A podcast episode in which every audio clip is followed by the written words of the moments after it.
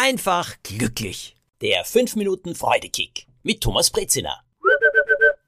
Das ist der erste Freudekick, in dem geweint wird. Ja, und ich habe erfahren, wie wichtig das ist. Vor einiger Zeit habe ich mich irgendwie nicht so ganz wohl gefühlt. Und ich konnte nicht genau sagen, was es ist, aber ich habe einfach gespürt, dass mich irgendetwas da innerlich belastet. Irgendetwas war es, das ich da herumgetragen habe. Hm, irgendwo, kennt ihr das? So in der Brust, so ein, so ein Knödel, so ein Knoten, irgendwas ist da so verdreht es hat lange gedauert, bis ich das überhaupt herausgefunden habe, dass da etwas ist. Ich habe nur gemerkt, ich kann mich nicht so gut konzentrieren und hm, es erscheinen mir im wahrsten Sinne des Wortes die Farben nicht mehr so bunt. Und wenn ich aus dem Fenster schaue, was ich wirklich gern mache, in den Garten, naja, auch da, die Freude war nicht so groß. Ich war irgendwie ein bisschen stumpf. Tja, was war's?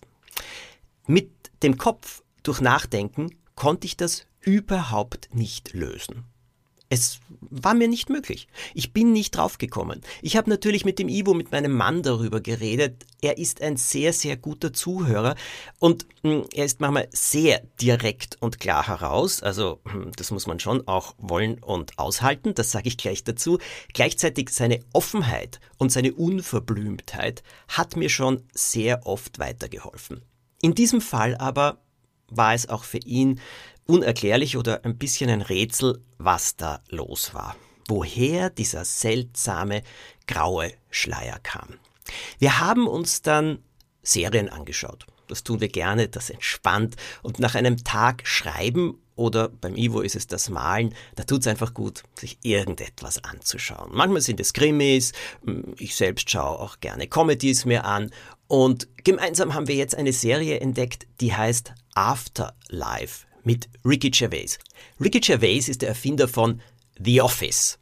Das wurde ja in Amerika sogar nachgedreht. Das ist eine ziemlich einzigartige Serie über den Betrieb in einem Büro, die Art, wie das Ganze gefilmt war und auch er sensationell. Und er hat viele andere Serien danach gemacht. Er ist sehr, sehr beliebt, vor allem im englischen Sprachraum, als Komiker, als mh, mm, Darsteller von sehr menschlichen Rollen mittlerweile. Denn Afterlife ist nicht nur lustig. Die Serie hat viele sehr komische Momente. Aber es geht um einen Mann, der seine Frau verloren hat. Sie ist an Krebs gestorben. Sie hat ihm eine lange Videoaufnahme hinterlassen, in der sie zu ihm spricht was er jetzt tun soll nach ihrem Tod. Aber er hat auch viele, viele Videos von ihrem gemeinsamen Leben und er kommt über diesen Tod einfach nicht hinweg. Er geht ständig auf den Friedhof, er lernt dort eine ältere Dame kennen, die auch zum Grab ihres Mannes kommt. Sie reden viel miteinander. Er arbeitet in so einer kleinen Lokalzeitung und trifft dann immer die schrulligsten und seltsamsten Menschen, über die er berichtet. Naja, aber er möchte eigentlich sterben selbst weil er glaubt, ohne seiner Frau nicht mehr wirklich leben zu können. Also das Leben auch mit Freude und mit Genuss erfüllen zu können. Die Serie ist wesentlich fröhlicher und lebensbejahender, als sie jetzt vielleicht klingen mag. Aber es gibt einige Szenen drinnen zwischen ihm und seiner Frau, die sind unfassbar berührend. Und da ist es passiert. Wir haben eines Abends geschaut und da kam ein Moment, der hat mich unglaublich erinnert an ein Gespräch mit meiner Mutter, die ich wirklich sehr gemocht habe und sehr, sehr geschätzt habe. Und dieses Gespräch hat stattgefunden sehr kurz vor ihrem Tod. Und ich habe diese Szene gesehen und plötzlich ist es losgegangen. Mir sind die Tränen über das Gesicht gelaufen.